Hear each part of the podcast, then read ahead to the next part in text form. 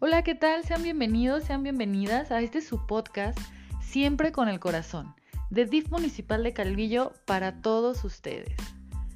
El día de hoy es 25 de noviembre y es el Día Internacional de la No Violencia contra la Mujer. Yo sé que probablemente me estés escuchando un poquito después, pero no pasa nada, porque día con día tendríamos que trabajar para erradicar este tema que es la violencia que sufrimos como mujeres, no solo el 25 de noviembre, sino los 365 días del año. Bueno, vamos a estar abordando el tema un poquito diferente o con un enfoque diferente al que estamos acostumbrados o que estamos acostumbradas, ya que normalmente relacionamos violencia contra la mujer con ataques muy delicados que incluso llegan a privar de la vida a muchas mujeres, como son los feminicidios, como es la violencia doméstica o muchos otros. Vamos a abordar este tema desde lo más invisibilizado y para mí desde lo más importante, que es la violencia que sufrimos las mujeres de otras mujeres o incluso de parte de ti misma.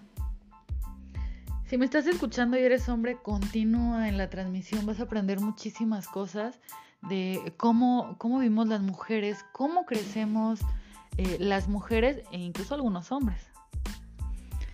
Ya que como sociedad hemos aprendido día con día que relacionarnos a través de la violencia es lo más normal e incluso lo más bien visto, por así decirlo.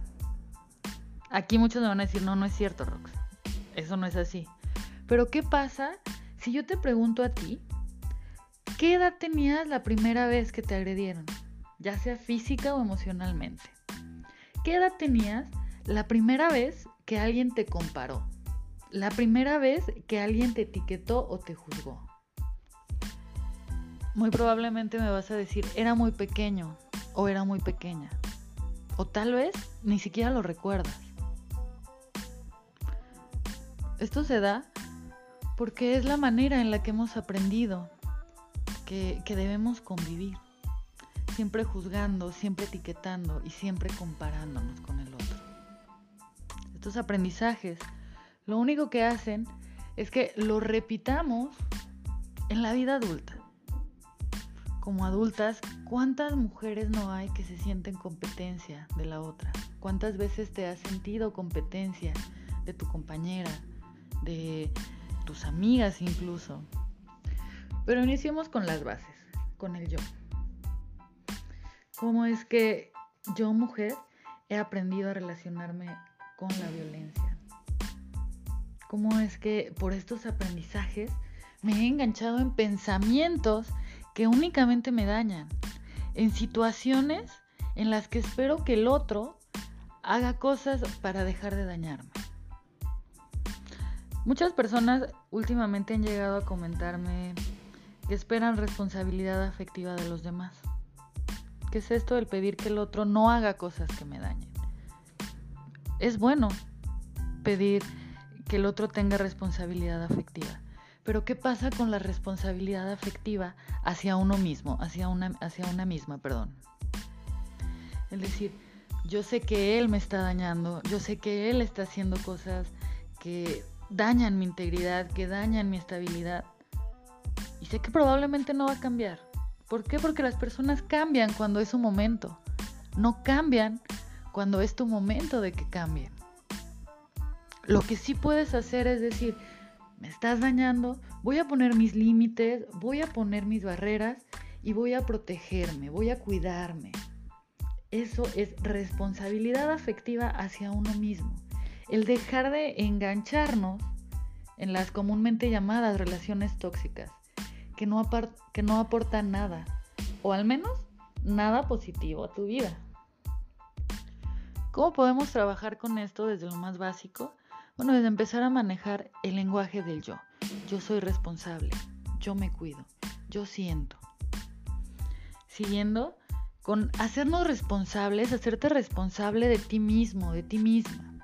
No esperar que venga alguien más a cuidarte o a protegerte. Empezar, empezar a cuidarte o a protegerte tú mismo, tú misma. dejar de juzgarte, dejar de poner expectativas que tal vez sean demasiado altas y empezar a ver las expectativas que ya superaste. Porque yo te puedo asegurar que en muchas áreas estás superando expectativas y ni siquiera lo has notado. ¿Por qué? Porque nos hemos enganchado con la idea de que las mujeres eh, somos las princesas de un cuento de hadas y tenemos que esperar a nuestro príncipe para que nos dé la, la felicidad eterna. Y vivieron felices para siempre.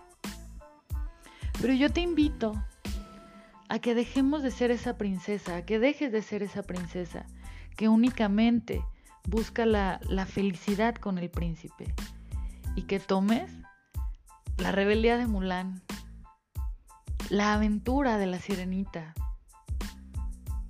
la inteligencia de Bella, el permitirte convivir con otros hombres, como Blancanieves. Y así, de cada una de las princesas, tomar esa cualidad que puede ayudarte a impulsarte en algún área de tu vida, más allá de lo que es la pareja. Y bueno, si hablamos de princesas, ¿por qué pensar en un mundo o en un cuento donde solo hay una princesa? ¿Qué pasaría si desde el día de hoy que estás escuchando este podcast buscas un mundo lleno de princesas? Un mundo donde tus compañeras, tus amigas, tus primas, tus hermanas, tu familia, no es la competencia, no son las rivales, no es alguien con quien competir, sino alguien que va a ser tu red de apoyo y que tú vas a ser su red de apoyo. Te voy a pasar algunos tips bastante sencillos que nos van a ayudar a las mujeres a formar una sociedad llena de, alianzas, llena de lazos, llena de todo lo positivo que necesitamos para impulsarnos en nuestras metas, para ser mejores día con día como sociedad y para que esta violencia contra la que estamos luchando el día de hoy sea erradicada o al menos disminuida en una cantidad considerable. Estos tips tips, perdón, van desde lo más sencillo, que ya comentaba hace un momento. El dejar de juzgar la apariencia física de otra mujer, incluso la tuya. El respetar las decisiones que una mujer tome sobre su cuerpo, que tú tomes sobre tu propio cuerpo. Desde el cómo se pinta el cabello, cómo se maquilla, eh, qué tipo de cuerpo tiene, si es, si es delgada, si es gorda, flaca, alta, etcétera, etcétera. Y bueno, respetar la sexualidad de las demás mujeres. Cada mujer tiene la libertad de hacer con su sexualidad lo que desee. Y como mujeres lo mejor que podemos hacer es respetarla y mostrarle el, apoyo a sus decisiones siempre. También les invito a no justificar la violencia contra una mujer bajo ningún escenario. ¿Qué es lo que pasa cuando hay una publicación en Facebook o en cualquier red social que habla de algún ataque a una mujer, ya sea físico, sexual, psicológico, etcétera, etcétera? Muchas veces la mayoría de los comentarios son de mujeres. ¿Y qué tipo de comentarios hay? Bueno, le pasó por la hora en la que estaba fuera de su casa eh, le pasó por cómo estaba vestida, eh, le pasó porque consumió algunas cervezas antes. Ninguna acción jamás va a validar o justificar que una mujer sea agredida o sea atacada por un hombre o por otra mujer.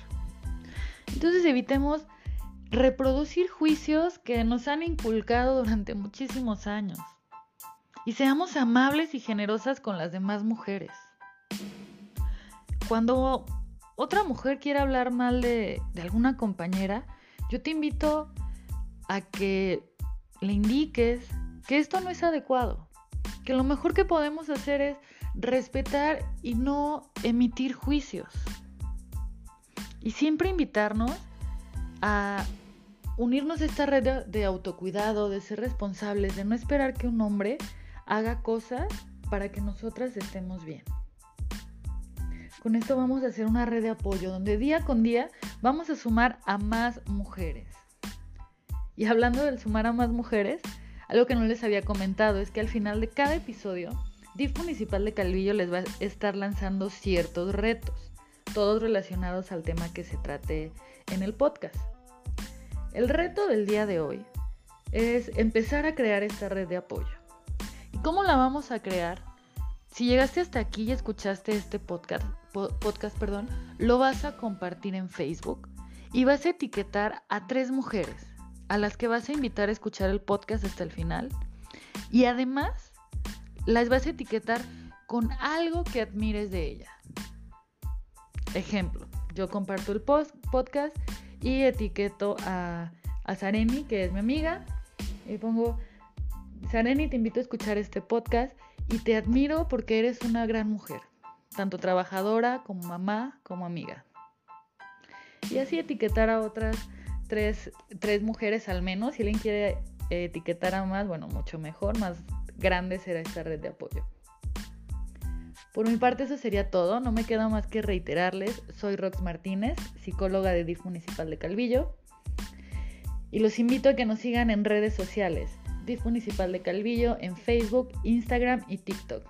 Que tengan una excelente semana.